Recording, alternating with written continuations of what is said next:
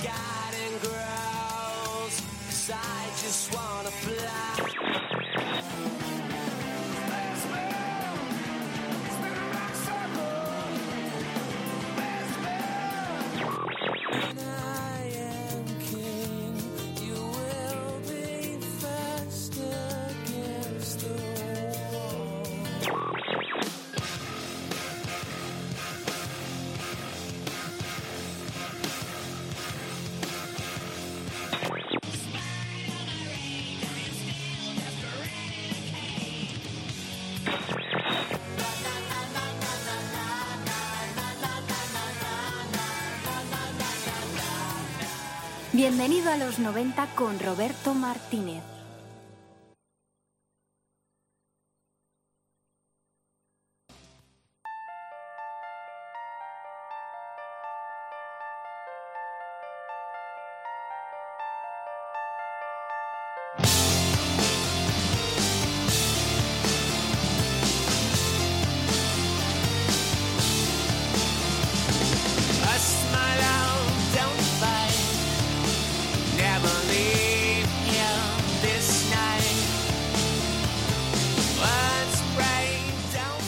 Buenas tardes. Sintonizas el 107.3 de la FM. Arranca Bienvenido a los 90.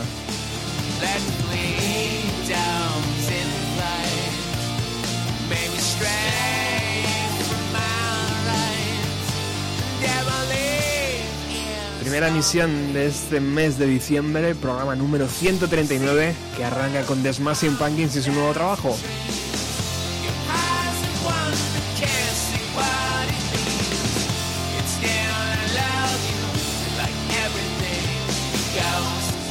Día 9 de diciembre es el día elegido para poder comprar este Monuments to an Elegy, que es el, trabajo número 8 en la carrera de eh, Billy Corgan y los suyos.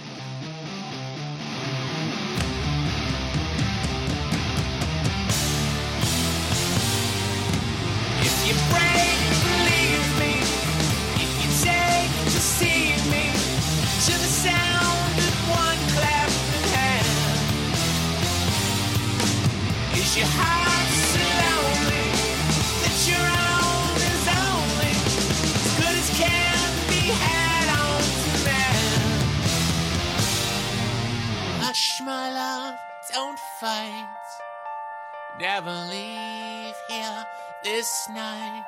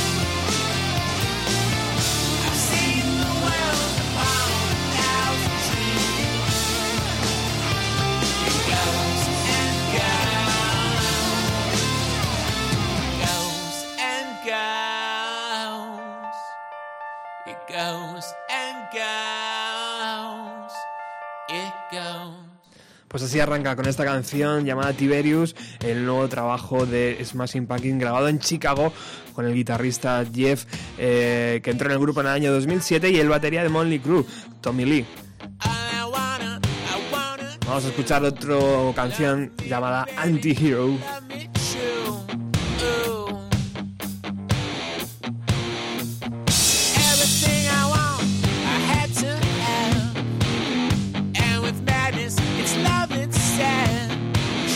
little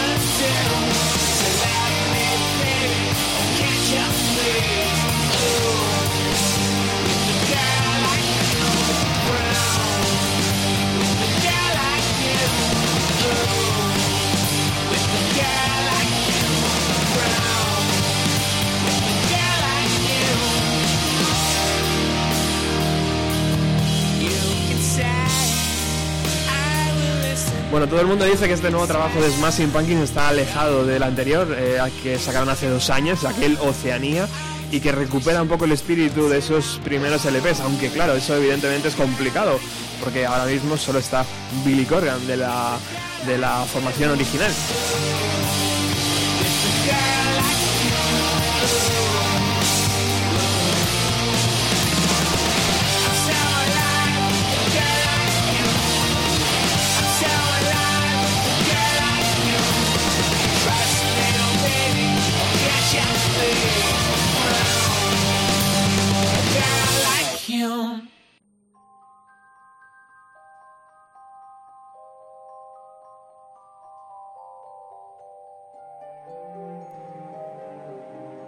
Bueno, y abandona, abandonamos a Smashing Pumpkins y la, y la novedad para viajar de nuevo a los años 90, porque sabéis que hoy visita el estudio Ángel Agudo y eso es siempre sinónimo de calidad.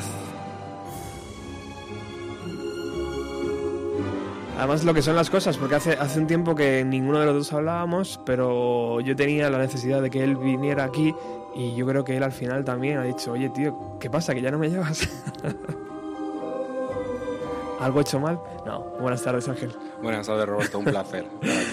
Oye, Smashing Pumpkins, tío, eh, ¿han sido importantes en tu vida o has sido de esas bandas que, bueno, estaban ahí y nunca, nunca conseguiste eh, hacer tuya? Sí, no, yo creo que es de los grupos más importantes de mi vida, Smashing Pumpkins, ¿no? No sé. ¿Le perdiste, ¿Le perdiste la pista después del Melancholy, por ejemplo? No, yo todavía los vi en la gira del Maquina, en el Palacio de los Deportes, recuerdo que fue la última vez que los vi. Lo que pasa es que luego ya la, la vuelta al ruedo de ellos me interesa bastante poco. El Zeitgeist, este se llama Zeitgeist. Sí, sí, sí. Ya me parece un poco truñaco. No he escuchado el nuevo disco, lo acabo de escuchar ahora y no me ha sonado nada mal, ¿eh? O sea que a lo mejor cuando salga le, lo escucho con cariño. Qué guay. Bueno, Ángel está siempre relacionado con los 90 y el cine de los 90 y por eso hoy está aquí. Vamos a hablar de cuatro películas muy interesantes. Si quieres las repasamos un poco así por encima. La primera ya la estamos escuchando de fondo. Para, las, para los que estén puestos en, eh, en esto de las bandas sonoras la habrán reconocido enseguida. Es la de Eduardo Manos Tijeras, eh, una de las primeras eh, películas ¿no? de Tim Burton, ¿puede ser? Sí, bueno, ya había hecho pelotazos. O sea, ya venía a hacer Batman y tales casi como una peli tan rara que consigue hacer precisamente porque ya es un director en el que puede confiar una gran productora. Qué guay. Luego nos vendremos aquí a España para hablar de El Día de la Bestia, Historias del Cronen, dos películas que yo creo que todo el mundo recuerda si, si viajaron a los años, si han, han vivido en los años 90. Y para finalizar, eh, nos encantaría darnos una vuelta por el universo de los hermanos Cohen y esa tremenda película que es El Gran Lebowski y que todos disfrutamos 30 veces, seguramente, cuando, cuando en aquel 1998. Así que vamos a empezar por el universo de Tim Burton.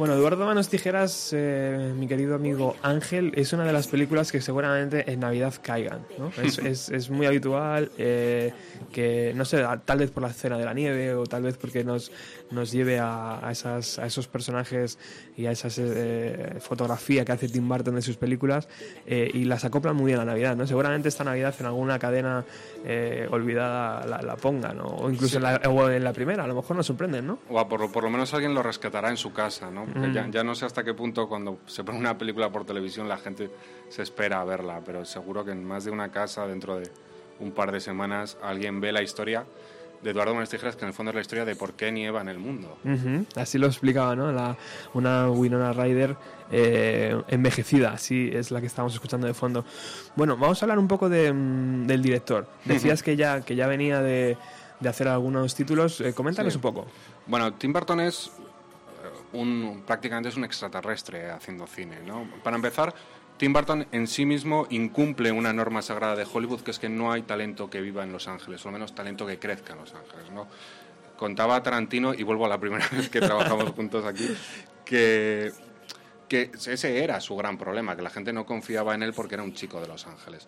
Bueno, en el caso de Tim Burton es exactamente el mismo. Es un niño que crece en Burbank si contamos la historia de su familia ya podemos entender por dónde van las cosas, porque su padre era un jugador de las ligas menores de béisbol, un equivalente a que aquí jugas en segunda B al fútbol o algo así, y su madre tenía una tienda de regalos de cosas decoradas con gatos. ¿Vale? O sea, era una tienda de recuerdos con cositas de gatos. Eso, supongo que si uno se pone un poco cocopera, le hace una relación con la peli esta que está a punto de estrenar ahora de Big Eyes, de la señora esta que pinta cuadros, ¿no? Entonces, a partir de ese mundo, Tim Burton empieza a hacer cortometrajes de animación, es un aficionado supremo al cine de la Hammer, a Vincent Price y a estas películas de terror británicas.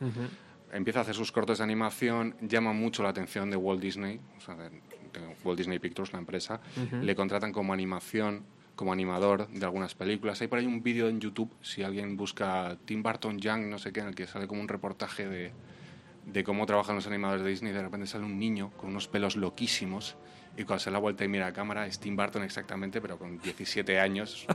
es muy friki de ver. Qué guay. A partir de ahí, bueno, él sigue dirigiendo sus cortos, eh, trabaja en adaptación para televisión de los cuentos de Hansel y Gretel, que además esta la han puesto muchas veces en televisión española cuando éramos niños.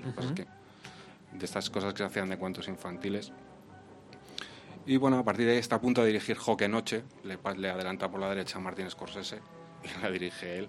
Y bueno, al final acaba saltando al cine con las aventuras de Pee Wee He-Man, película de la que creo que en algún punto tiene, tiene interés en hacer una secuela, pero también es verdad que él siempre dice que quiere hacer secuelas de todas sus pelis. Siempre habla de Beetlejuice 2 y estas cosas. Hablemos un poco de los actores. Él tenía claro que la figura de Johnny Depp iba a ser la de Eduardo Manos Tijeras. No, y además por ahí pasa todo tipo de todo tipo de actores, ¿no? Hay que contar que Eduardo Manos Tijeras iba a ser un musical en oh. primer momento, escrito por la con la guionista era la mujer, bueno, es la guionista la mujer de Danny Elfman, precisamente. Y ellos en un primer momento piensan en Gary Oldman, en Tom Cruise, wow. en Tom Hanks. Tom Hanks rechaza el papel para ser de para hacer el papel de la hoguera de las vanidades de Brian De Palma.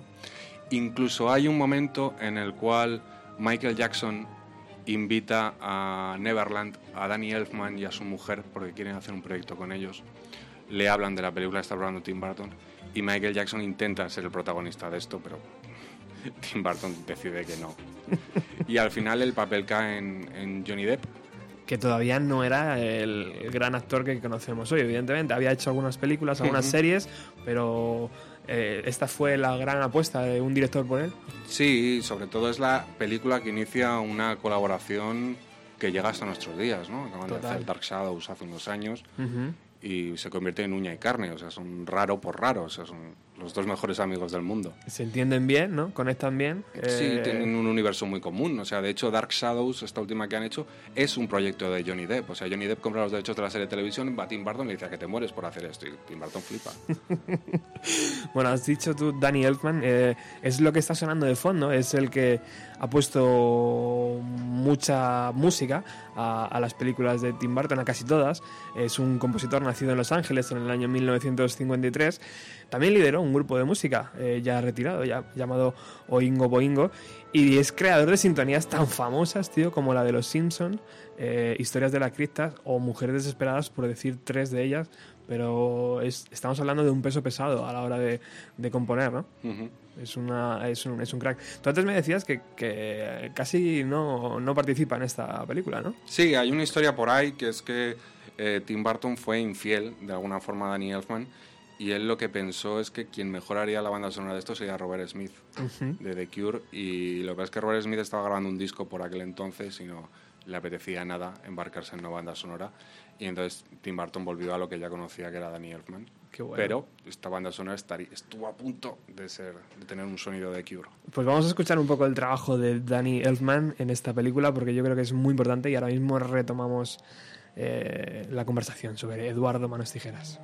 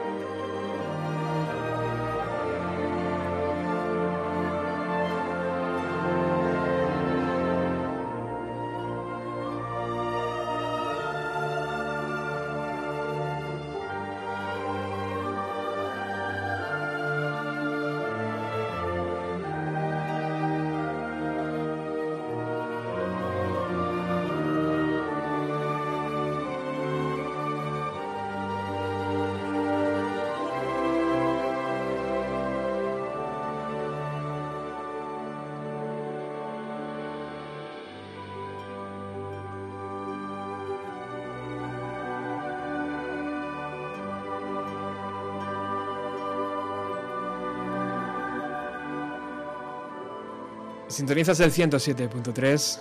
Eh, estás escuchando Bienvenido a los 90, un programa que se emite todos los jueves aquí en Radio Utopía de 6 y media a 8.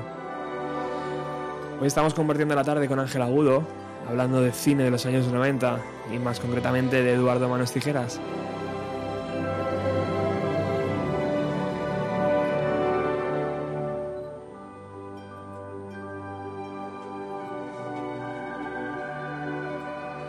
Antes Ángel me decías que se iniciaba la relación entre director y actor, Johnny Depp y, Tim Burton, pero también se inició otro tipo de relación, ¿no? Entre actor y, actriz. Eh, y, fue la de Winona Ryder, ¿no? Eh, ese, ese Win Forever, ¿no? Que, Un tatuaje que tenía.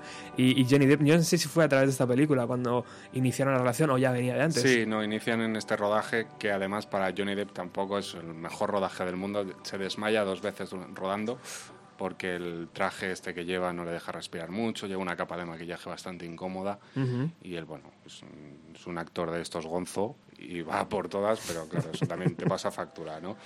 Pero bueno, digamos que es un rodaje en el cual, pese a lo mal que lo pudo pasar, tuvo el lado guay que se enamoró de Winona Ryder, una de las novias de la adolescencia de todos los chicos de los 90. Hace un par de días hablaba con un amigo de lo impresionante que era una película que poca gente recuerda que es una escuela de jóvenes asesinos, que se leía súper joven y era una, era una preciosidad y una actriz alucinante.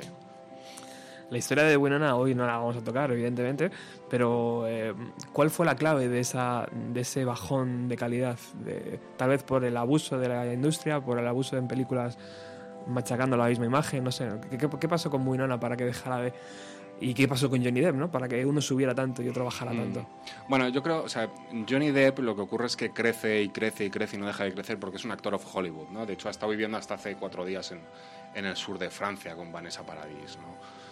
Bueno, yo creo que la gente fuera de Hollywood se quema menos y tiene otro tipo de vida, ¿no? Eh, bueno, Winona Ryder no deja de ser un, un juguete roto, o sea, alguien del que las revistas han abusado, del que los programas del corazón han abusado y bueno, supongo que eso te acaba situando en una posición muy difícil con respecto a tu propia vida y incluso bueno, tienes inclinación para acabar robando en unos grandes almacenes, ya es el, combo perfecto para ser el juguete roto que terminó siendo. Pero sin embargo era la pareja perfecta, ¿no? También, en la fotografía era él y ella, ella y él. Eh, hablemos un poco también de la imaginación que tiene Tim Burton a la hora de recrear estos escenarios tan eh, grotescos. Antes nos, decía Belén, y tiene razón, ¿no? Es una forma de, entender eh, la vida que, llama la atención a, tanto a mayores como a jóvenes, ¿no? Sí, es como un universo muy gótico y muy extraño ese en el que él vive. O sea, es visualmente súper potente, o sea, no te extraña que Tim Burton empezase siendo animador y haciendo cortometrajes de animación, porque bueno, realmente tiene una mirada sobre la cámara muy poderosa con estos árboles retorcidos. ¿no? Yo recuerdo, estuve en el, en el rodaje de Dark Shadows y no era el director de arte, pero era el ayudante del director de arte de esa película que nos contaba que, o sea, realmente le concede mucha importancia a esas cosas. ¿eh? Y realmente hay un, si alguien recuerda Dark Shadows, Sombras Tenebrosas, se aquí, el momento en el que se suicida a ella y Johnny Depp se queda al borde del acantilado para tirarse y tal, justo detrás de él hay un árbol.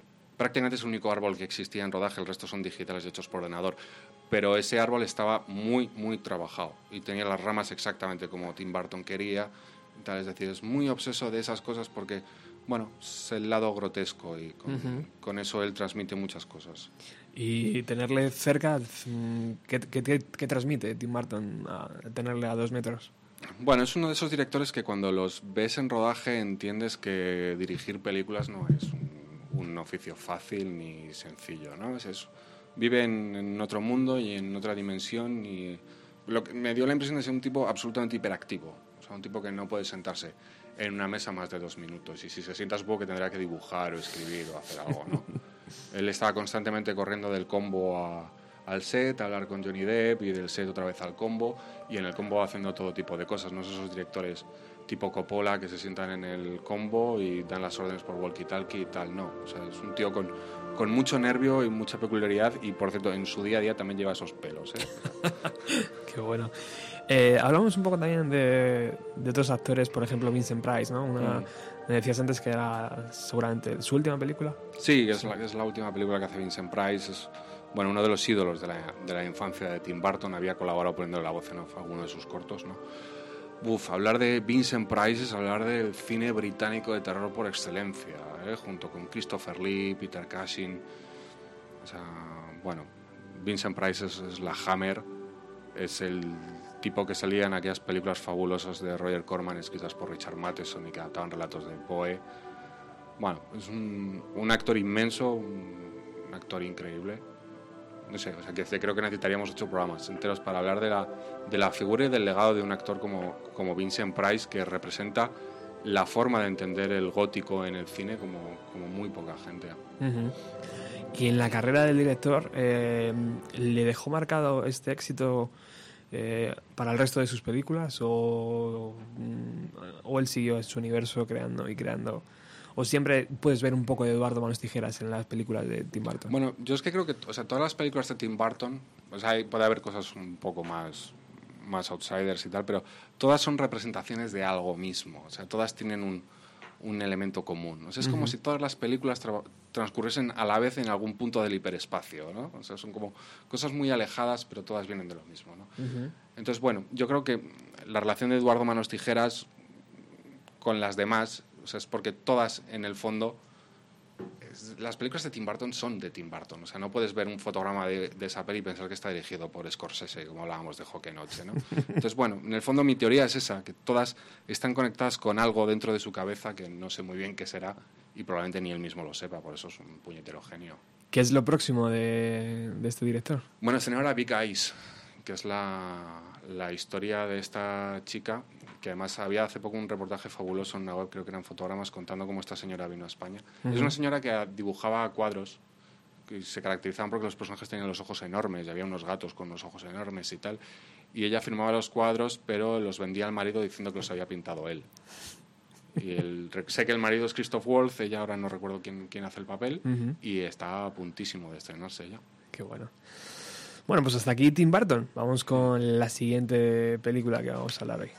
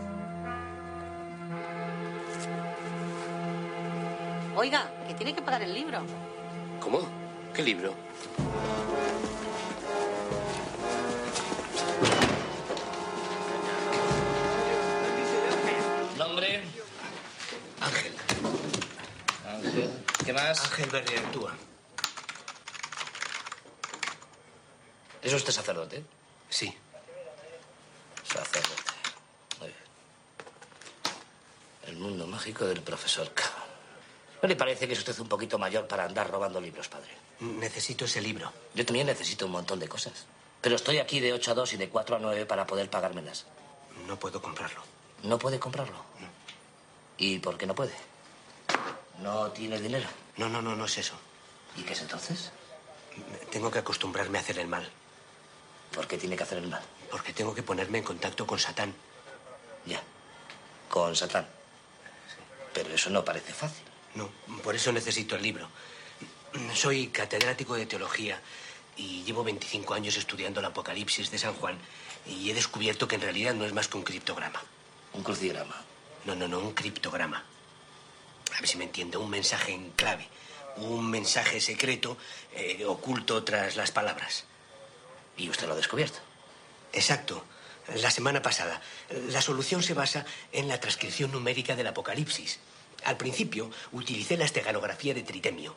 ¿Ha leído usted Tritemio? ¿A Tritemio? Sí. No, creo que no. Pues es fundamental. Él me dio la idea de concebir el Apocalipsis no como una alegoría, sino como una ecuación. A cada letra le corresponde un número. Así, por ejemplo, Dalet vale 4 y Sin vale 300. Y esto lo podemos... Perdón. ¿Qué pasa? No, es que me dicen arriba que si puede usted subir a juguete un momento. Pero no ves que estoy ocupado. Dile que luego subo. Esto lo podemos hacer con todas las palabras. Padre, eh, dígame, ¿y todo esto lo sabe alguien? Sí, eh, claro, pero ha muerto hace dos días. Vaya, lo siento. Pero no se preocupe, yo le creo. Confía en mí. Ya verá cómo todo se arregla. ¿Y eh, qué dice el mensaje, si se puede saber? El mensaje es una cifra, una fecha. El día exacto del fin del mundo. Hoy concretamente, esta noche. Que es importante realmente. Eh, espéreme un momento aquí, por favor. Un segundo.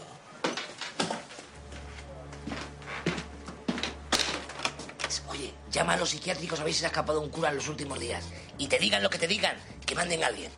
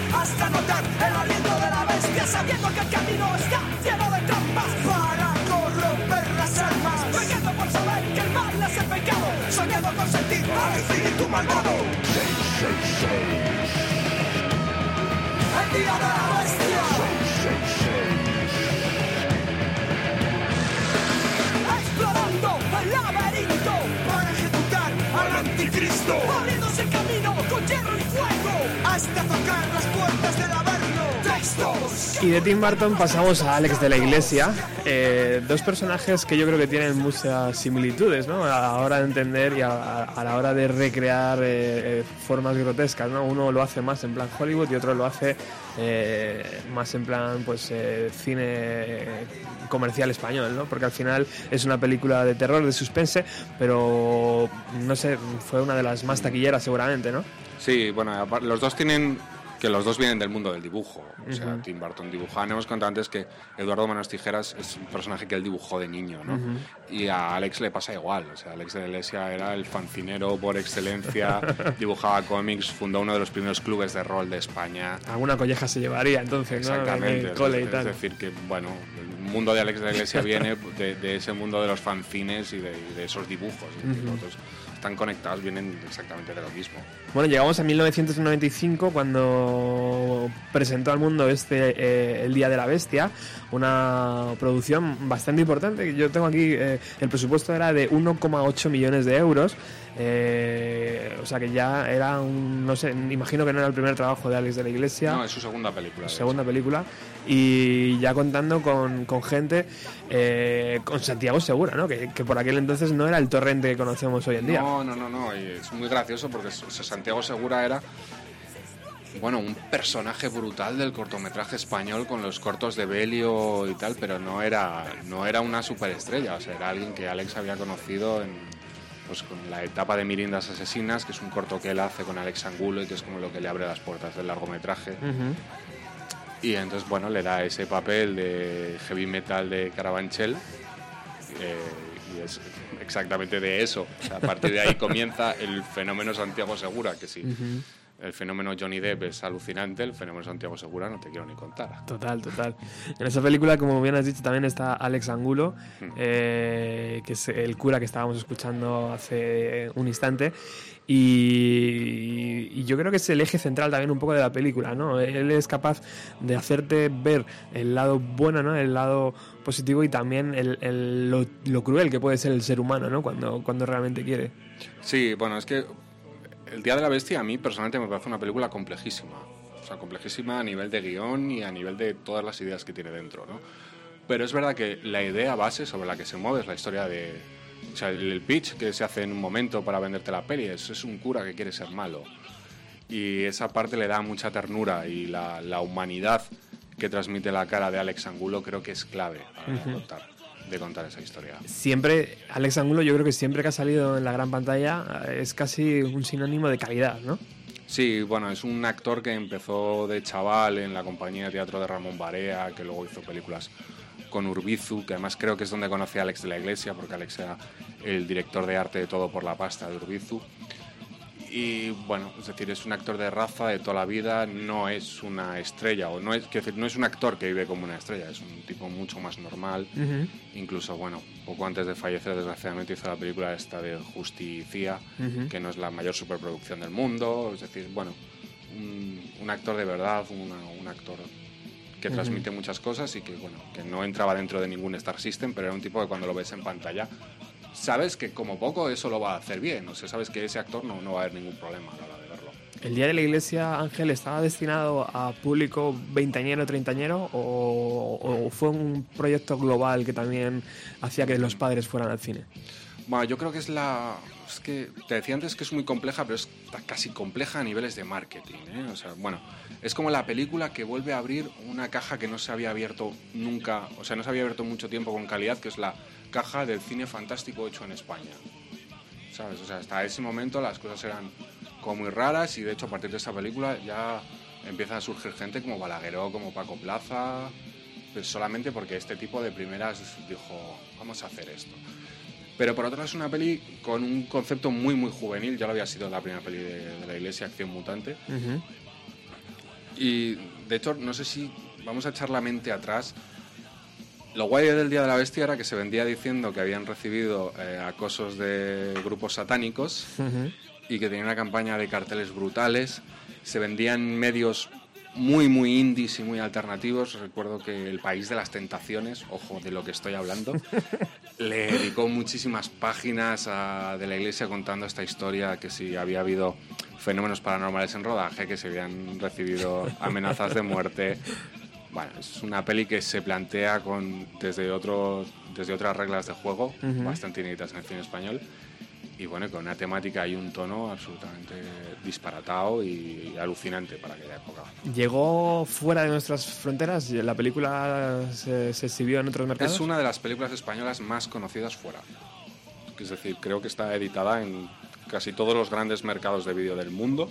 Eh, está editada o ha estado editada el Día de la Vista. Es una película súper conocida me asombra hasta qué punto un extranjero puede decodificar algunas cosas, porque creo que el humor del Día de la Bestia es una cosa como muy, como muy ibérico, o sea, vive mucho de Berlanga, de Azcona y de ese mundo, pero la peli es tan buena que, resiste ese tipo de cosas y un señor en Hong Kong la entiende perfectamente, incluso hace poco alguien colgó por Twitter una foto de un bar dedicado a cosas de terror que hay en Japón, en Tokio, y había un póster en japonés del Día de la Bestia. Qué punto, macho. Eh, y bueno, hablemos un poco de Alex de la Iglesia. Eh, hmm. Él eh, ha, hecho, ha hecho mucho cine, pero al principio estaba poco muy enfocado ¿no? a, esto que hablábamos al principio, muy fanzine, ¿no? muy rollo hmm. anticomercial, un poco buscando el otro lado de, la pantalla.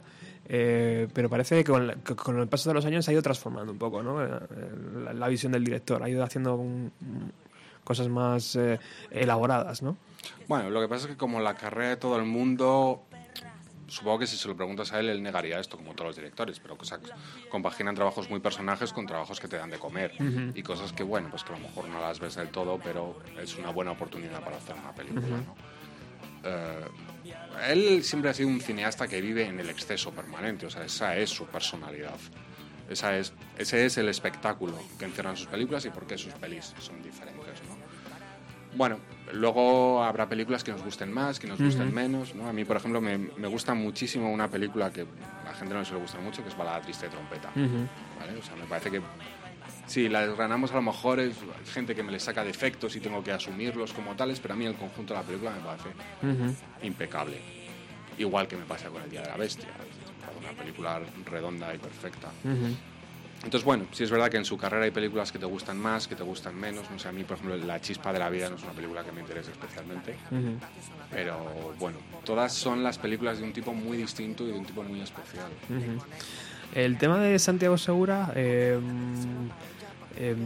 a partir de aquí tú has dicho que arrancó, ¿no? Arrancó un poco de ser actor de cortos a pasar a películas, incluso hizo algo en Hollywood, ¿no? También. Sí, bueno, eh, él ha salido en las pelis de Guillermo del Toro allí, salió en Mimic, si no recuerdo mal, salió en Blade 2, porque se hizo muy amigo de, Guillermo del Toro. Guillermo del Toro siempre cuenta además que, que siempre le apretaba a Santiago Segura para que escribiese guiones una puñetera vez y que se dejase de estar por ahí. y sí, o sea, se creó el fenómeno Santiago Segura, que yo a mí me da la impresión que a Santiago Segura le han estado, han estado pensando que él es realmente como sale, en la, como sale en el Día de la Bestia. Estoy seguro que la gente se cree que le gusta el heavy metal y lleva cazadoras de cuero con parches de Iron Maiden y esas cosas. ¿Y cuál fue el clic que le hizo pasar de estar detrás de la pantalla o estar detrás de la cámara a, ponerse a dirigir y a escribir? Ah, bueno, no, él siempre ha sido un showman. Es decir, de hecho hay vuelvo al YouTube, creo que hay en YouTube unos vídeos de él como concursante en el 1, 2, 3. ¿Sabes? Qué bueno. Es bueno, pues es un todoterreno, es un tipo que le gusta hacer sus pelis, pero también sale como actor. Bueno, es como uno de los grandes personajes nacionales. Muy bueno. Bueno, vamos a recuperar esta canción de Stromoduro que está sonando de fondo junto a Albert Pla, que se llama El Día de la Bestia, para hacernos una idea de aquella banda sonora de esa pedazo de película.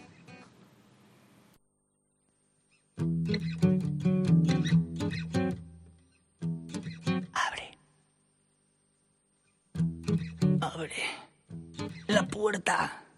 Que soy el diablo que vengo con perras. Abre, chiquilla. Las piernas que vengo a clavarte semillas. Como cada día el infierno me aburría, me fui de bar en bar. Vi a la Virgen María cansada de ser virgen metida en un portal. Si llega la policía no es pecado, vida mía ponerse a disparar. Guarde la artillería que me estoy haciendo viejo y ya empiezo a razonar. Como me vuelvas a tocar, alegrame el día, voy a merendar. Como me vuelvas a decir que me quieres claro y yo también a ti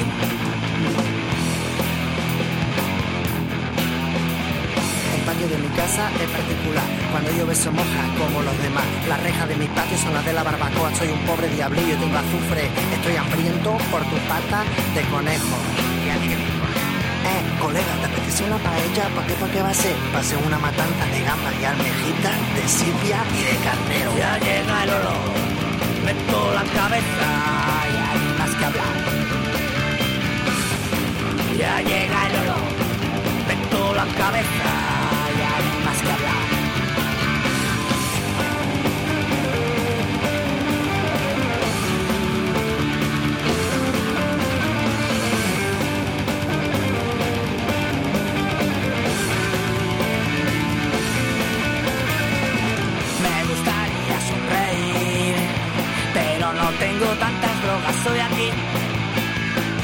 quieres arrodillar, cortame las piernas aún podré volar tío, que me tienes harto, que yo me como a Dios por una pata, que tú no sabes con quién te juega los cuartos. Conmigo, tranquilo.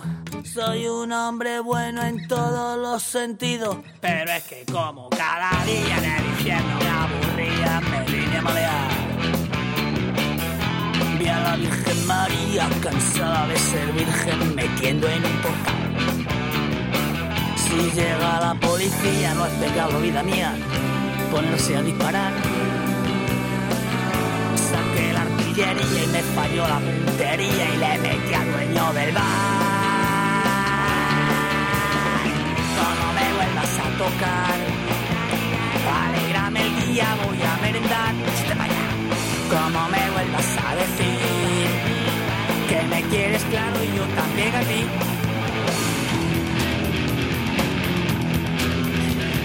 El patio de mi casa es particular. Cuando llueve se mojan como los demás. El patio casa está lleno de tíos, unos son malincuentes, otros asesinos. Hey, colega, hacemos una banda, ¿pa' qué, pa' qué va a ser? ¿Pa' hacer una matanza? Quiero ser carnicero con nuestros carceleros. Ya llega el olor, meto la cabeza, ya más que hablar. Ya llega el olor, meto la cabeza, ya más que hablar. No tienes ni idea, Ángel, el tiempo que llevo detrás de hacer un especial de Extremoduro. Llevo muchísimos, muchísimas semanas, tío, muchísimos meses pensando cómo hacerlo, pensando a quién debo invitar, a, cómo, cómo debo arrancar ese, ese, ese programa y se me resiste, macho. Ah, pero es una idea fenomenal, ¿eh? Es que es como un toro bastante grande, ¿eh? Que lidiar ese. Y además, como estamos hablando de grupos de aquí, no es como si habla de Radiohead, que hablo de Radiohead nadie se entera, porque al final no es un grupo de aquí. Pero Extremoduro, tío, hay cada uno por ahí que, que sabe hasta cuándo Robe echó la primera papilla, tío. Bueno, eh, vamos a hacer un pequeño paréntesis. Antes me comentabas que hubo un poco de, misterio ¿no? en, esto de, la banda sonora, eh, Alex de la Iglesia, Defcon 2, hubo un pequeño, una pequeña riña ¿no? ahí. Sí, bueno, de hecho Defcon 2 están muy involucrados en la película. Yo creo recordar, te lo cito de memoria, pero creo que son los que salen en la peli haciendo de satánica. Hay un momento que entran en la sala Revolver. Sí, ¿verdad? Que, no, la sala Revolver es como, se llama Infierno en la peli. y tocan grupos como satánica y creo que los que están, que no se les ve la cara y nada, son los Defcon 2. Y bueno, eran muy amigos y también, según creo recordar, si la memoria no me juega una mala pasada, se enfadaron bastante entre Alex de la Iglesia y Defcon 2. Porque, bueno, hubo una gira de conciertos con los grupos del disco del Día de la Bestia y hubo un momento en que Defcon 2 decidieron no, no, seguir tocando porque esto era ayudar a las multinacionales. No, recuerdo exactamente cuál era el discurso, pero, pero iba por ahí. Y bueno, Alex se cabreó porque esto iba en contra del marketing de su película. Claro, por supuesto. Bueno, pues vamos a hablar de Defcon 2. Ya sabéis que la semana pasada aquí se inició una bonita amistad entre Víctor, eh, que nos va a hablar de toda la eh, música de los años 90 hecha dentro de nuestras fronteras. Y hoy aprovechando que, pasábamos por el Día de la Bestia, él ha dicho, ah, pues hablo de Defcon 2, que es un grupo que me gusta mucho. Así que muy buenas tardes, Víctor. Hola, buenas tardes, Roberto, ¿qué tal? Muy bien, tío. Eh, en la semana pasada hablábamos de Manta Ray y, ese universo tan bonito que, teníamos ahí creado y esta semana has decidido hablar de, de Defcon 2. Eh, sí, bueno, ¿por qué no? ¿Por qué no Defcon 2?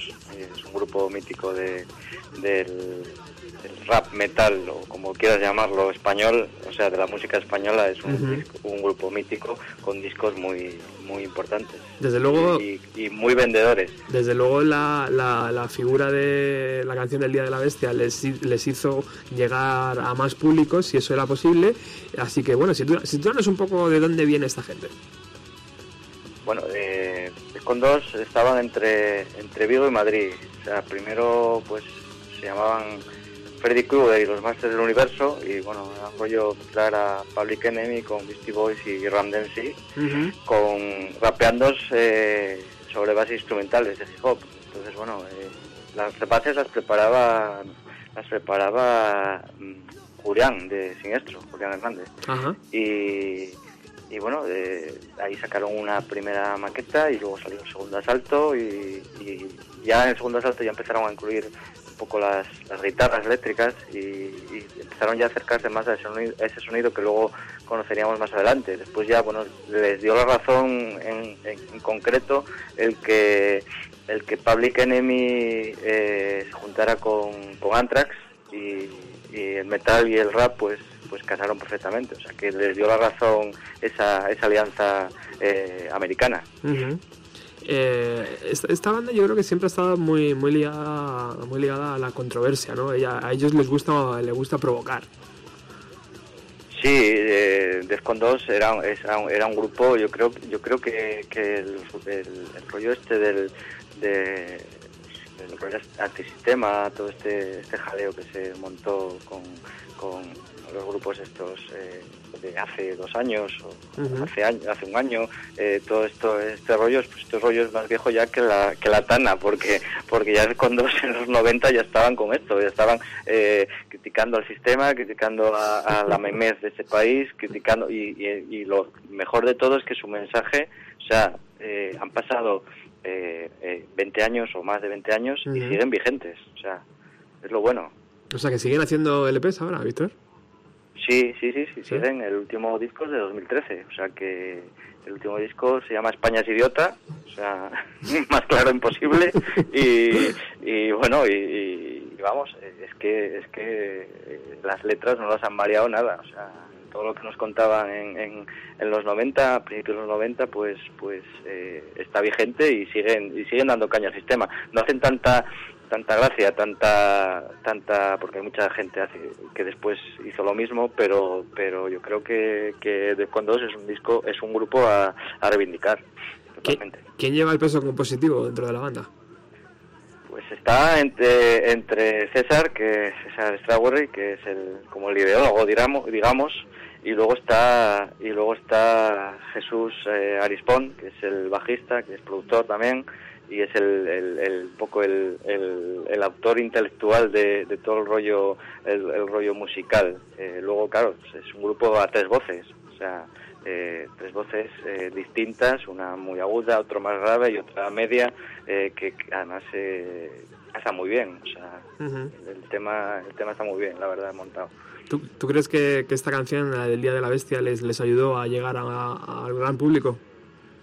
Sí, yo creo, yo creo no solo el Día de la Bestia, sino ya en el, en el 93, eh, Alex de la Iglesia ya les, ya les encargó eh, el tema Acción Mutante, bueno, Mineros Locos, eh, Armas para el Pueblo, y, que estaba, que estaba en, en, su disco Armas para el Pueblo, o sea, su cuarto, su cuarto disco, y que por cierto se reeditó en vinilo por primera vez nunca se habían editado en vinilo y el año pasado pues salió una, una bonita edición en vinilo que recomiendo a si todavía se puede conseguir pues que está por ahí a la venta. Entonces eh, en ese disco pues hicieron esa canción que cerraba que cerraba el LP y salió en la, en la lo que es en la banda sonora y, el vídeo de todas maneras lo, lo dirigió Alex de la Iglesia también. O sea, yo creo que a partir de ahí de, de, de Acción Mutante de la película fue cuando cuando petaron, empezaron a petar de fondos. ¿Ellos tenían algo que ver, Víctor, con, con, todos esos grupos que aparecían en la banda sonora? Con, eh, por ejemplo, Sociedad Alcohólica, con Extremoduro, con Hugo Riat, eh, con Sugar Ray, con Pleasure Fuckers, todo este tipo de bandas. ¿Ellos tenían algo que ver o simplemente fue una, una conjunción? Ellos, ellos estaban, estaban, estaban ahí. Yo creo que más que tenían una relación un poco ideológica ideológica en el sentido de, lo que pensaban y, cómo era su tendencia pues, eh, política, antisistema, tenían con quien casi más relación tenían, o bueno, yo los, yo los eh, asimilo, son con Cthulhu, Cthulhu pues que, que, también está en la banda sonora, eh, yo, yo creo que, era con los que más afinidad podían, podían haber tenido. Pero bueno, de hecho había buen rollo entre ellos, con por lo cual, pues bueno, es, una buena selección la que, la que hay en esa, en esa banda sonora. Perfecto. ¿Y qué me puedes contar un poco de los directos de la banda? ¿Son tan energéticos como sus LPs? Bueno, sí, yo los, el yo los, empecé a conocer eh, cuando salió Acción Mutante. Yo antes no los, no los conocía, los conocía de oídas. Yo los oía en Radio 3, porque Radio 3 fue la única emisora que apostó por, por Defcon 2, todo hay que decirlo. y, bueno, estaban provincias, como sabéis, y bueno, nos llegaba la música a través de Radio 3, no nos llegaba a través de, ningún otro otro canal. Entonces, entonces eh, yo creo que, que, sí, que, bueno, que, lo que lo que plantearon eh, en, este, en, este, estos años eh, eh de Escondos era, era un, un, rollo que, era muy novedoso. Por eso yo creo que, llegaron a a tanta gente y sus directos eran eran auténticamente explosivos. Yo los vi, yo los vi en el 93, los vi en el 94, los vi en la presentación de Alzheimer en, en la final de Callao. O sea, la final de Callao estaba a, los topes, a los topes de gente. O sea, aquello se caía, se caía patas arriba.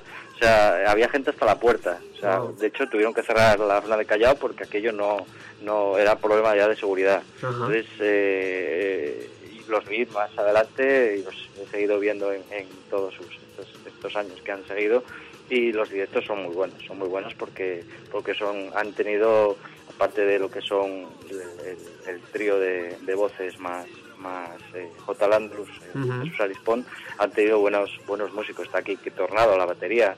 Eh, entonces, bueno, siempre se han rodeado de buenos buenos músicos, de buenos guitarristas, entonces eh, ha sido siempre pues, pues, un grupo grupo referente en directo también. Fantástico. Bueno, Víctor, pues eh, editor de, Hipersónica, eh, nos quedamos escuchando esta canción llamada Alzheimer que tú has seleccionado. Sí, perfecto. Muchísimas gracias por participar en el programa. Te espero el próximo jueves con más música eh, hecha aquí, dentro de nuestras fronteras. De acuerdo. Un abrazo. Un abrazo. Chao.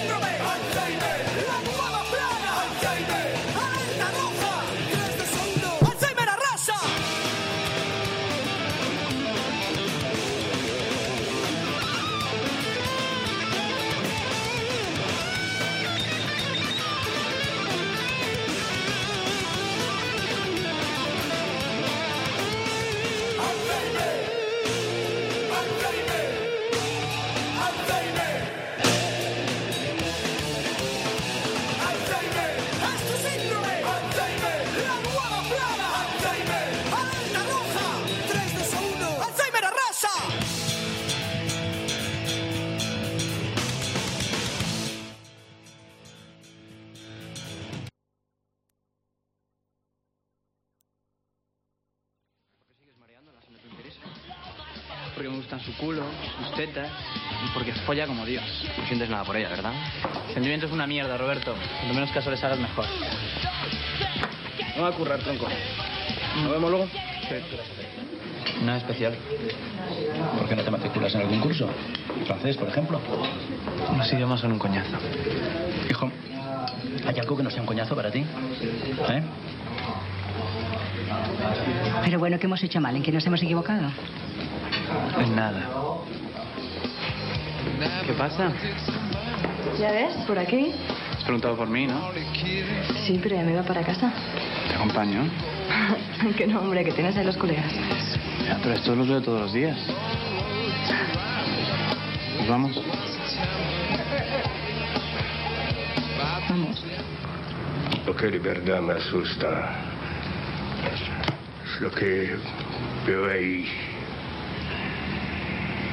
He visto el horror, Carlos. El horror. ¿Qué está pasando? Uno le da vueltas a la cabeza y se pregunta qué va a ser de vosotros. La gente no tiene principios ni palabras. Hoy dice blanco y mañana negro, según le conviene.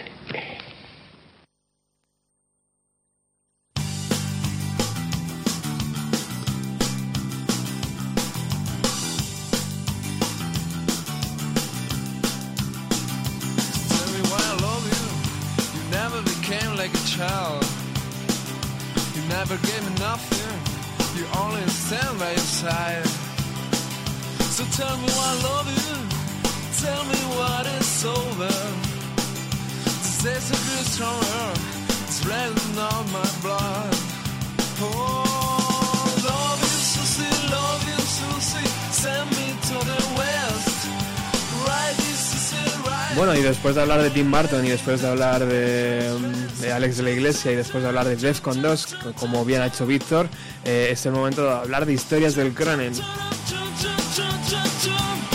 Y también es el momento de recordar a Isabel Luengo, querido amigo Ángel, la tienes que mandar un besazo enorme. Ella vive en Italia, eh, pero se descarga los podcasts y el otro día me dijo que especialmente los que habláis de cine. O sea que eso va por ti, amigo. Nada, Isabel, que muchísimas gracias.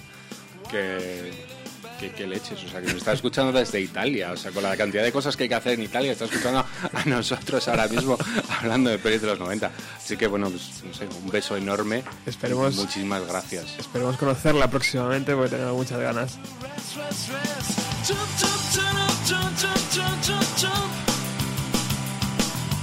Jump, jump, turn up, jump, jump, jump,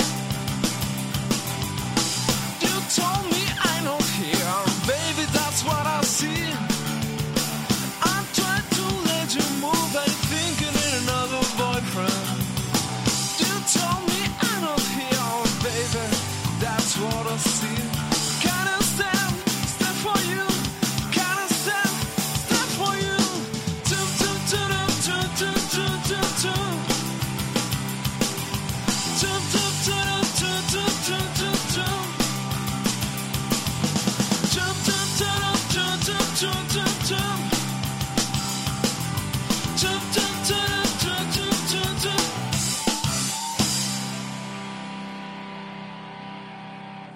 Y si hay una canción que, que, está ligada a una película, yo creo que es esta, ¿no? Que es Chup Chup de Australian Blonde y evidentemente la cabeza se te va a Historias del Cronen, una película eh, dirigida por Moncho Armendariz y que, bueno, tenía a, dos eh, fantásticos actores como es Juan Diego Boto y Jordi Moya eh, que prometían muchísimo, que eran el, terror de las nenas en aquel 1995 y, y, bueno, pues que luego al final se han ido un poco diluyendo, ¿no? Uno hecho unos papeles un poco más eh, de, segunda B, ¿no? como decías tú antes, y otro bueno, ha intentado sus pinitos en Hollywood, eh, pero desde luego en aquella película todos estaban fantásticamente bien. ¿no? Y, este corte que hemos escuchado de audio antes lo, hacía muy bien, porque era como eh, la fotografía de una generación, ¿no? de una generación en mediados de los 90 que parecía que lo tenían todo que, no tenían eh, ilusión por nada, ¿no? que simplemente era su noche, eh, su vida era salir de noche, conocer a chicas, emborracharse y volver a hacer eh, lo mismo al fin de semana siguiente. ¿no? Sí, es una película muy, muy especial que yo creo que ha ganado muchísimo con, con el tiempo y que invita a un montón de reflexiones. ¿no? Yo, el, hace unos días hablábamos de las pelis tal y recuerdo que te preguntaba expresamente, ¿vas a hablar de Australian Blonde? Porque creo que con el tiempo es una de las cosas más interesantes de la película. Me, explico. La película es una producción de Elías Crejeta dirigida por Moncho Armendariz, lo cual ya da una sensación de calidad. Es decir, ¿por qué el tipo que dirige Tasio y por qué el tipo que producía las películas de Carlos Saura de repente hacen una película de pijos madrileños alcoholizados y colgados de un puente, ¿no? Entre otras cosas porque la novela parte de un tipo interesantísimo llamado José Ángel Mañas. Uh -huh. En los años 90 hubo una especie de movimiento literario al cual el, el, Páginas Amarillas, que era un libro que editó, si no recuerdo mal, Lengua de Trapo, eh, calificó como la cofradía del cuero. El, el, nombre como grupo y como generación es un tanto gratuito, pero es verdad que en esa época José Ángel Mañas era como el, era el escritor menos underground y entonces era el que muchas veces uno miraba mal. Pero realmente la novela Historias del Cronen es finalista del premio Nadal. Es, uh -huh. decir, es una novela acojonante. Uh -huh. eh, me hace gracia que en la película sonase Australian Blonde y sonase Chup Chup. Hay una peli hace un par de años que se llama Rec 3 de Paco Plaza. Hay un momento en la boda en la que los personajes se van a casar y en el convite suena Chup Chup, también de Australian Blonde. Para mí, el, la transición entre ambas películas es la juventud y el abrazo al matrimonio y a un nuevo tipo de vida del indie español de los 90, tanto a nivel musical como al nivel de, de, lo que fue literariamente conocido como la cofradía del cuero. Es una tira un poco cogida con pinzas, pero si alguien tiene algún interés por pasado mañana verse un par de películas al sábado, le recomiendo que se vea Historias del Cronen y después Rec 3 y el hueco que hay entre medias probablemente sea su juventud. bueno. bueno, hablamos un poco de Juan Diego Boto. Mm. Eh, este, este, este niño guapo ¿no? de la pantalla, mm. eh, que, que, también lo hacía ¿no? en, ese, en esa película. Y luego ha hecho otro tipo de papeles. Eh, sí, incluso ha vuelto a colaborar con Moncho Armendariz en Silencio Roto. Uh -huh. tal. Eh, este es, un poco el, proyecto de actor que, nunca ha de, cuajar, Ángel. Bueno, yo creo que es, o sea, que es un actor de. Es un muy buen actor. Antes hablaba de que el caso de Alex Angulo nunca fue un actor dado al Star System. El caso de Juan Diego Boto creo que es un, un galán que nunca se sintió cómodo con la postura del galán y nunca se le ha visto en demasiada alfombra roja y tal. No, él viene de una familia de actores, él es hijo de Cristina Rota. Entonces, bueno, tenía la profesora de teatro desde niño, ¿no? Uh -huh. Y bueno, es un acto, además, hay como una cosa muy curiosa que es que él gana el Goya Actor Revelación compitiendo con Santiago, digo, no lo gana, perdón, está nominado a Actor Revelación compitiendo con Santiago Segura por El Día de la Bestia y gana Segura. Es, así empieza la carrera de, de Juan Diego Boto, ¿no? Uh -huh. Creo que es un actor muy solvente y que garantiza muchas cosas en las películas, al que probablemente quizá nunca le ha dado la gana ser, ser una estrella. Uh -huh. eh, al que sí parece que lo ha intentado muchas veces ha sido Jordi Moya, ¿no? Uh -huh. que incluso ha, ha, viajado a Estados Unidos. Eh, no recuerdo muchas películas de este hombre, tío. ¿Puedes refrescar un poco qué ha sido de Jordi Moya? Bueno, Jordi Moya incluso dirigió películas. Mm, ¿Es verdad? Dirigió una película esta de Jesucristo en la que, si no recuerdo mal, salía Alex Angulo, además. Hacía del malo en Blow con Johnny Depp y al parecer no hicieron mala amistad en rodaje Johnny Depp y, y- Jordi Moya, o al menos eso es lo que contaba Jordi Moya en las entrevistas. ¿no? Ujú. Bueno, este sí que es un actor difícil de clasificar y difícil de meter en una caja, ¿no? Hay- se nos olvida a veces que parte del trabajo de los actores es eh, ser rápidamente reconocibles, ¿sabes? Es decir, eh, no lo sé, o sea, cuando veis a Arnold Schwarzenegger tengo muy claro qué es Arnold Schwarzenegger o qué su marketing o su publicidad por encima quiere que sea Arnold Schwarzenegger, ¿no? Por ejemplo, hay tantos como actores probablemente. Y bueno, hay actores a los que no les da mucho la gana esa parte. O, o sí, o que Jordi Moya es un rebelde y como tal se ha comportado toda la vida. Y bueno, pues precisamente por eso no, no es alguien en quien ahora uno recuerde y, repa- pueda repasar su filmografía limpiamente. Pero bueno, es un tío que ha trabajado mucho, ¿eh? O sea, si, abrimos la IMDB ahora vemos que ha hecho muchas cosas. Me interesa muchísimo el salto, ese intento de salto a, a la NBA, ¿no? A, a la Hollywood. Eh, me- dos preguntas. ¿Tan complicado es eh, ser un actor que se gane la vida actuando en España? ¿Y, y tan fácil lo tienen los actores allí como, por ejemplo, Antonio Banderas? eh, que parece ¿no? que llegó allí desde Málaga y se comió el mundo. O, yo creo que ninguna de las dos cosas. ¿eh? Es decir, realmente hace falta. Es muy difícil ser actor en España. Creo, ahora, creo que además ahora mismo es todavía más difícil. ¿Por qué? Porque como hemos perdido el mercado interno, como los españoles no pagan por ver películas españolas, la primera solución es rodar las películas en inglés. Eh, con lo cual los primeros damnificados de todo el negocio son, son los actores, o al menos los actores que no son bilingües, pues, prácticamente todos, ¿no? Y bueno, es muy difícil ser actor, ¿no? Creo que, que la gente tiene una idea muy equivocada de cuánto cobra un actor por salir en una película. ¿Vale? Y es un trabajo que hacen una vez al año y, y- y gracias. ¿eh? Ujú. Y bueno, luego el caso americano, no hay que olvidar que o sea, Antonio Banderas va prácticamente con trabajo, se le llaman para hacer los Reyes del Mambo en Estados Unidos, a partir de ahí busca un agente y tal, pero bueno, es un trabajo de curro, o sea, si algo sobra en Estados Unidos son, si algo sobra en Los Ángeles son actores. Y pensemos en actores españoles que han ido a Hollywood y de los cuales recordamos poquitas pelis a la de hoy. O sea, Paz Vega es una chica que vive en Los Ángeles parte del año y películas que ha hecho Paz Vega en Estados Unidos es complicado. Ujú. El Zapataki se fue a Estados Unidos a hacer las Américas y es la mujer de Thor. Es decir, salen serpientes en el avión, un momentito, tal. Es una cuestión de, de suerte, de trabajo y sobre todo lo que cuentan todos en Estados Unidos, de tener un buen agente. O sea, Antonio Banderas vuelve ahora a hacer muchísimas películas. Qué casualidad que ha coincidido con el cambio de su agente. Qué curioso, ¿no? Ujú. Entonces, bueno, muchas veces depende de a quién le firmas el contrato para que te lleve y que te sitúe en un sitio o en otro y trabajar y sobre todo tener muchísima suerte. ¿Historias del Cronen era realmente una fotografía de la juventud de los años 90? Yo creo que de alguna forma sí. Es decir, también es verdad que yo era muy pequeño en el momento de, de historias del Cronen, hablamos del año 95, ¿no? o sea, bastante tenía con jugar a videojuegos en mi casa como para pensar en drogarme.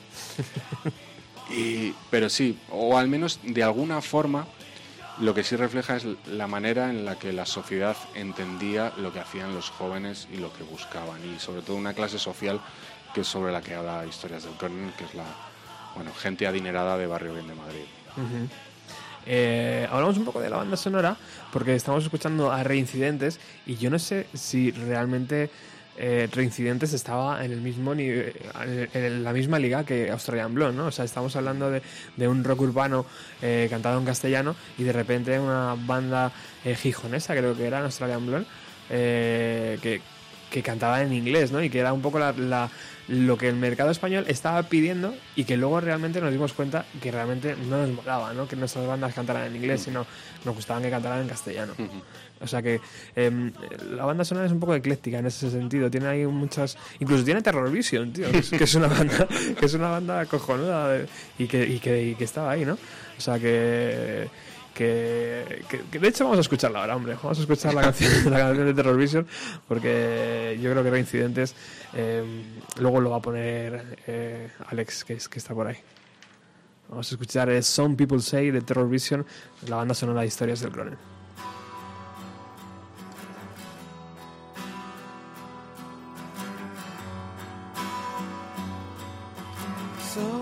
People say the what I know should be kept secret. Some people say I don't know anything at all. Some people say the what I do could be dangerous. Some people say I don't do anything at all. Some people say this is needs the drums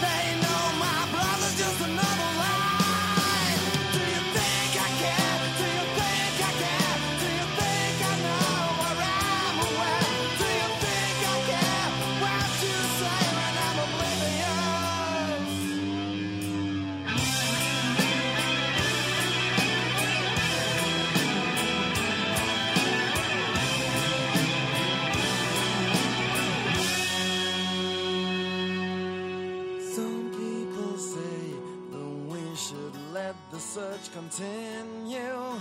Some people say, just what the hell's going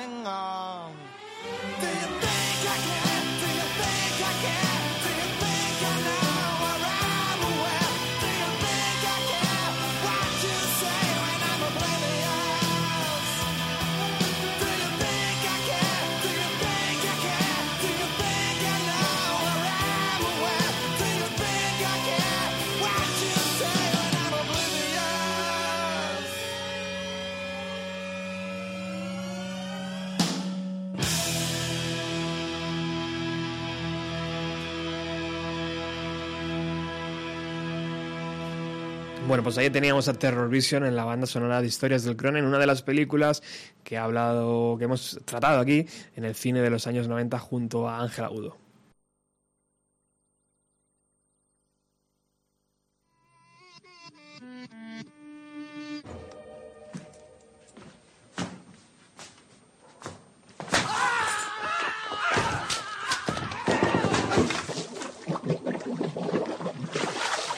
¿Dónde está el dinero, Lebowski?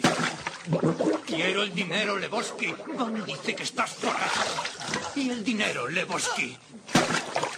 ¿Dónde está el dinero, Lebowski? ¿Dónde está el puto dinero, cabronazo? Está metido ahí abajo. Déjame que mire otra vez. No nos toques los cojones. Tu mujer le debe dinero a Jackie Trihorn. Eso significa que tú le debes dinero a Jackie La Trihorn. eterna historia de los gorrones, Lebowski. No, no, no hagas eso. Tío, no lo hagas en la alfombra. ¿Ves? ¿Ves lo que pasa, Lebowski? ¿Ves lo que pasa? Nadie me llama Lebowski. Os habéis equivocado. Yo soy el nota, tío. Te llamas Lebowski, Lebowski. ¿Tu mujer es Bunny? ¿Mi, mi, mu- mi mujer? ¿Vane? ¿Acaso llevo anillo de boda? Esta casa parece la de un hombre casado, joder. El asiento del retrete está subido.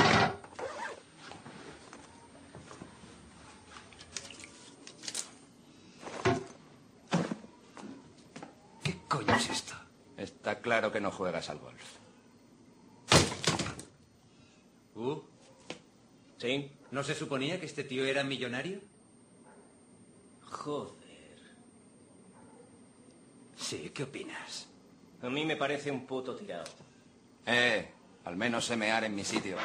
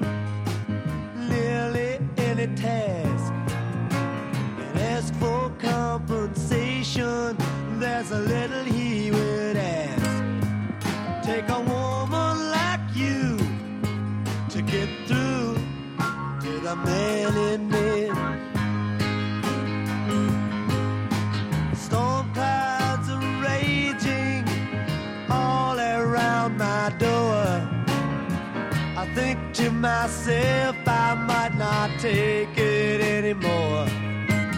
Take a woman like your kind to find the man in me. But oh, what a wonderful feeling just to know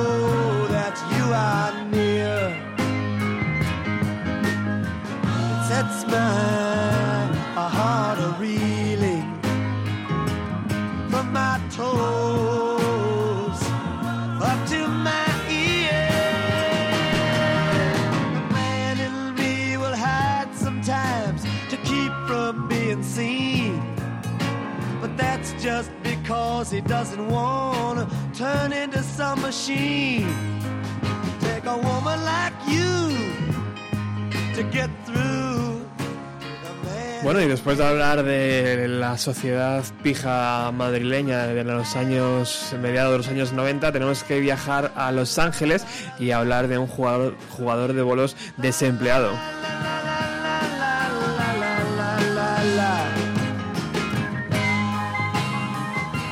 Como habéis escuchado en el corte de audio, el- todos le conocen por el Nota.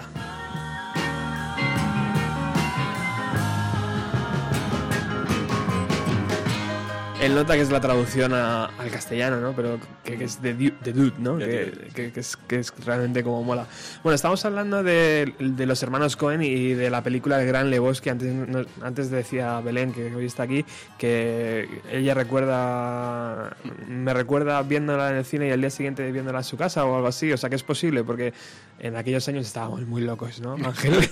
Sí, es que el Gran Lebowski es uno de los fenómenos de culto más grandes pero más inesperados de finales de los años 90, ¿no? O sea, a mí es una película que todavía a día de hoy me cuesta situar, ¿eh? O sea, es decir, porque me da la impresión de que hay veces que no sé, lo, lo- no soy consciente de lo grande que es para la gente, ¿no? En. Estados Unidos hay convenciones de tipos que se disfrazan del nota. Qué bueno, O sea, tío. que se ponen con, como Jeff Bridges con la- el batín este y quedan todos a ver quién se parece más, como si esto fuese un concurso de imitadores de Elvis. Qué grande. Además, es una película realmente grande para la, la cultura popular de nuestra generación. Bueno, hablemos un poco de, de los hermanos Cohen, de, de esa forma de dirigir películas y de contar historias, ¿no? Mm. Cuéntame un poco, ¿esta es, es historia eh, escrita por ellos? ¿Es original Sí, suya? sabes que ellos dos firman los guiones juntos, luego se, dirige, se dice que solo dirige uno, pero realmente dirigen los dos. Bueno, son como unos tipos un poco raros e impenetrables, ¿no? Eh, bueno, son dos hermanos de Minnesota. ¿no? No sé si tienen algo que ver con Bob Dylan, pero Ajá. es decir, te- nacen, nacen en ese páramo de la nada. Eh, de chavales empiezan a hacer cortos, uno de ellos incluso trabaja con Sam Raimi, el director de Posesión Infernal, tal, que luego estaría esto, los Spider-Man, y bueno, un gran amigo de ellos con el, con el que han colaborado un montón de veces, ¿no? De Ujú. hecho, eh, los Cohen produjeron un plan sencillo. Bueno, no sé, no sé, es decir, los, los hermanos Cohen son dos tipos muy raros, muy inabarcables, son dos genios. Yo creo que deben ser dos hermanos homocigóticos, casi, ¿sabes? Es- Están como clonados, porque, o sea, ponerse de acuerdo para hacer toda esa cantidad de locuras debe ser muy difícil entre, entre dos. Uno está casado con Frances McDormand, el otro está casado con una montadora. Bueno, son dos de los grandes genios del cine moderno, son dos autores con mayúsculas. Y bueno, hicieron esta película después de hacer Fargo. O sea, que era un giro radical, aunque bueno, antes habían hecho Arizona Baby, Ujú. que eran como películas con este tono. Pero es verdad que ellos venían de una especie de thriller muy marciano, pero un, un thriller a fin de cuentas, con nieve, tal. Y de repente un día aparecen en las taquillas con la locura de este tipo Ujú. del Nota, de su colega que lo hacía John Goodman, con Julianne Moore, con. Flea, el de los Red Hot Chili Peppers, haciendo de los nihilistas. Es una, es una película inclasificable, o sea, creo que lo que vale la pena es verla y verla y verla sin parar. Ajá. ¿Y por qué, por qué Ángel, un guion eh, que se supone que para dentro de Estados Unidos, para el mercado eh, de allí, eh, se va a entender bien, ¿no? Porque es una, es una forma de hacer la vida, de jugar a los bolos, ¿no? De, de un poco todo lo que rodea al nota. Eh, allí se entiende bien y sin embargo triunfa a nivel mundial, tío. ¿Por qué? Porque tienen esa facilidad los americanos para venderse. Bueno, yo creo que es la mirada de estos tipos lo primero, ¿no? Que decirte, yo nunca he estado en Minnesota. Es decir, Fargo es una película que me podría llegar un poco lejos, ¿no? Pero, o sea, esos personajes tan marcianos del tipo que necesita la pasta y contrata a los matones, la policía embarazada que tiene que investigar un caso, hay que pereza, que tengo contracciones. Es decir, ese, ese, ese humor es casi universal. O sea, ese mundo encuentras un, un referente cercano a ti. Y, y luego, o sea, el, el Gran Lebowski es una película, vamos a decirlo mal y pronto, es como una película de porretas. ¿Sabes? Es, como, es como una película para haber fumado con los amigos y reírse con el humor más absurdo del mundo y eso ya sí que el humor de porretas sí que es- creo que es una cosa muy universal. Qué bueno. Bueno, háblame un poco de los actores. Eh, teníamos por un lado a, a Jeff Bridges, que, que es, que es el nota, ¿no? Que, que- que venía de hacer otro tipo de papeles. Sí, bueno, Jeff Bridges es uno de esos actores que siempre han estado ahí. O sea, eh, ha hecho hasta películas con Barbara Streisand, ¿no? Es un tipo muy peculiar. Pero que sin embargo se adapta muy bien, ¿no? A la forma de. a los tiempos de esta película, Hmm. hacer un poco todo esto. Luego tenemos a John Goodman, que es, que es eh, el colega, ¿no? Este que, que ha viajado a Vietnam, que ha luchado por su país. eh, y luego tenemos al tercero, que es, que es Steve, eh, Steve Buscemi, que es, que, que es el. que yo creo que ya nos hacíamos un poco, ¿no? Hacerle a la gran pantalla. De, de repente nos- le, le, haci- le habíamos visto ya, ¿no? En, en películas de, de Tarantino, creo, ¿no? Sí, exactamente. Era uno de los. Steve Buscemi era uno de esos actores fetiche del indie americano de determinada época. ¿Por qué? ¿Por, esa, ¿Por ese gesto, tío, en la mirada? ¿O por qué? ¿Por qué? Sí, yo creo que es porque es un actor como muy. o era un actor como muy excéntrico, ¿no? O sea, Ujú. recuerdo que hizo vivir rodando con Tom DiCilio, es decir, o sea, estaba realmente en, en el indie duro. Ujú. Y, luego, es decir, quedó un- luego un poco asociado a la época Tarantino, ¿no? Sí. Sale en Reservoir Dogs. Sale en Pulp Fiction. La gente no lo suele reconocer, pero es el camarero que tiene a Travolta y a Uma Thurman Ah, en el tío. famoso bar. Lo que pasa es que va, va disfrazado de Buddy Holly y no tiene ni un primer plano, con lo Es cual verdad, es verdad. es muy difícil cazarle. Y bueno, pues esos actores luego quedó ahí en mitad de la nada y le ha resucitado Martin Scorsese no hace mucho en la serie está haciendo de Naki Thompson en Bro- Boardwalk Empire. La, la película está llena de momentos increíbles y nosotros en, en Facebook del programa hemos colgado uno. Yo quiero que, que lo recuperemos.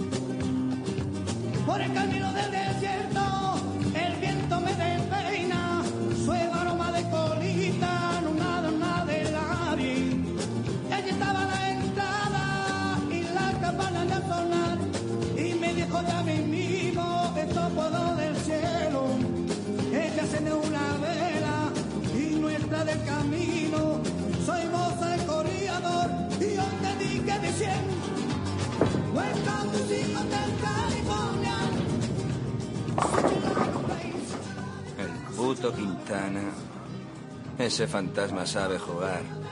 Sí, pero es un pervertido, ¿nota? ¿En serio? Es un delincuente sexual con antecedentes. Lo encerraron seis meses por enseñársela a un niño de ocho años. Cuando se fue a vivir a Hollywood tuvo que ir casa por casa diciendo a todos que era un pederasta. ¿Qué es un pederasta, Walter? Calla de una puta vez, Tony. Bueno. ¿Y cuánto te dan? 20.000, tío. Y por supuesto me quedo con la alfombra. ¿Solo por hacer la entrega? Eh, ahora el nota tiene un busca. Así que cuando llamen esos tíos. ¿Y se te pilla jugar? Les dije que si era durante una competición de liga. ¿Qué pasa en la No. competición de liga? La vida no se detiene y vuelve a empezar cuando más te Yo- convenga a ti, Yo gilipollas. pienso. ¿Qué pasa que- ahora, Walter? Yo pienso que es un dinero fácil, algo inofensivo. Lo más seguro es que haya fingido el secuestro. ¿Ah? ¿Qué quieres decir? Los nota? meapisaos no han hecho esto. Piénsalo. Una chica florero se casa con un tío por la pasta, pero considera que no le está dando lo suficiente. Debe dinero a media ciudad. Puta. Todo esto es una farsa de mierda, como dijo Lenin. Si buscas a la persona que se beneficia, entonces... eh, en fin... ¿Y- eh, y los Beatles? O sea, descubrirás. ¿Entiendes lo que quiero decir? ¿Y los Beatles? Esa puta zorra. Eso es. ¿Y los Beatles? Esa- ¡Cállate de una puta vez! V.I. Lenin, Vladimir Ilich Ulyanov. ¿Qué coño está hablando? Eso es exactamente lo que pasó. Ah. Joder, me pone enfermo. ¿Qué te importa a ti, Walter? Esos ricos de mierda. Toda esta historia de los cojones. Yo no vi morir a mis colegas con la cara en el barro para que esa puta guarra Walter, no creo que este no asunto tenga relación con Vietnam. Hay una relación directa. No, te- Walter, admítelo, no hay ninguna relación. Te toca. Como tú quieras. Lo que Te digo es que... Estáis digo listos para que os follen. Veo que habéis conseguido llegar a semifinales. Dios mío, tío. Seamos y yo os vamos a follar vivos. ¿Sí? Bueno. En fin, eso es lo que tú opinas, tío. Déjame que te advierta una cosa, pendejo. Como nos vengáis con alguna chorrada, como saquéis una pipa en la bolera, os la quitaré, os la meteré por el culo y después voy a apretar el gatillo hasta que haga clic. Jesús. Tú lo has dicho, tío. Nadie le toca los huevos a Jesús. Bueno, pues esta es una de las escenas eh, que podéis encontrar en esta película, pero que, que evidentemente está llena de ellas y que yo creo, Ángel, que esta fue eh, una de esas pelis que decías a tus colegas, no, es mejor verla en inglés. ¿Eh? Porque, porque mm, de repente no las voces de los actores y las, y las frases cambiaban, ¿no? Y, y era, y era como todo más cojonudo. Bueno, a mí me sorprende mucho también eh, la parte musical de la película, eh, porque elegir este, esta canción, ¿no? Esta, esta versión de Hotel California de los Gypsy Kings, de los Reyes Gitanos, eh, yo creo que, es- que está a la altura de los Cohen, ¿no, tío? O sea, ellos hacen una locura y de repente la ropan con esta canción, ¿no? Sí, entra perfectamente dentro de su lenguaje, ¿no? Coger algo tan norteamericano como el Hotel California de los Eagles Y, conta- y ponerla en boca de los Gypsy Kings, o sea, una versión rarísima. Pero yo me los imagino perfectamente a ellos en- con un vinilo diciéndole el uno al otro, tío, ¿has escuchado esto? Es- O sea, es una burrada. Vamos a escuchar un poco la canción.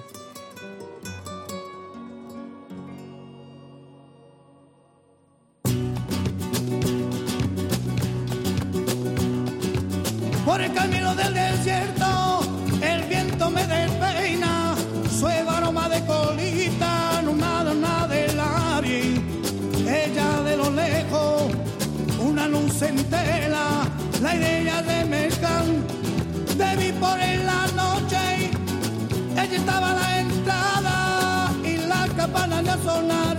Y me dijo ya mismo, esto puedo del cielo. Ella enciende una vela y nuestra del camino. Bueno, Ángel, muchísimas gracias por haber venido hasta los estudios de Radio Utopía. No, gracias a ti por invitarme. La última vez de este 2014. Eh, en 2015, si, si me lo permites, te seguiré estrujando, tío, para, para hablar. Porque el otro día, haciendo el listado de, de estas películas, tío, me salieron 15 más. Ah, mira, bien. Si quieres lanzar ya algún título, Mm, Pues me encontré un montón, tío. Ahora mismo no sabía decirte, pero no sé, había un montón, había un montón. Así que yo creo que para enero, febrero, con el permiso de Belén, eh, nos juntamos de nuevo Ujú. por aquí, si tienes un, ratito y hablamos de cine de los Encantado. 90.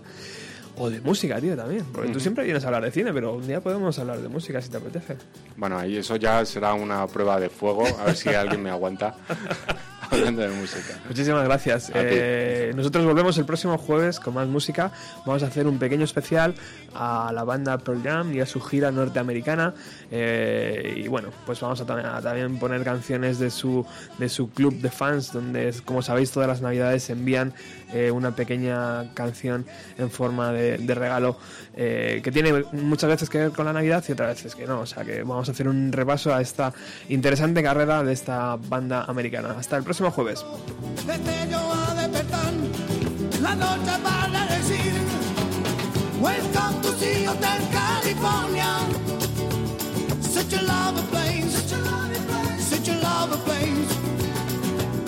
Welcome to the Hotel California. Such a lovely place Such a lovely place Such a lovely place En el espejo en el techo Champana en el hielo.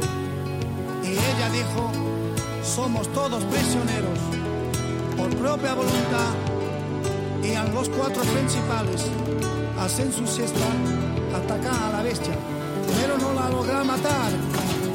Mi último recuerdo, coreasen de la puerta, debió encontrar el camino por donde había llegado.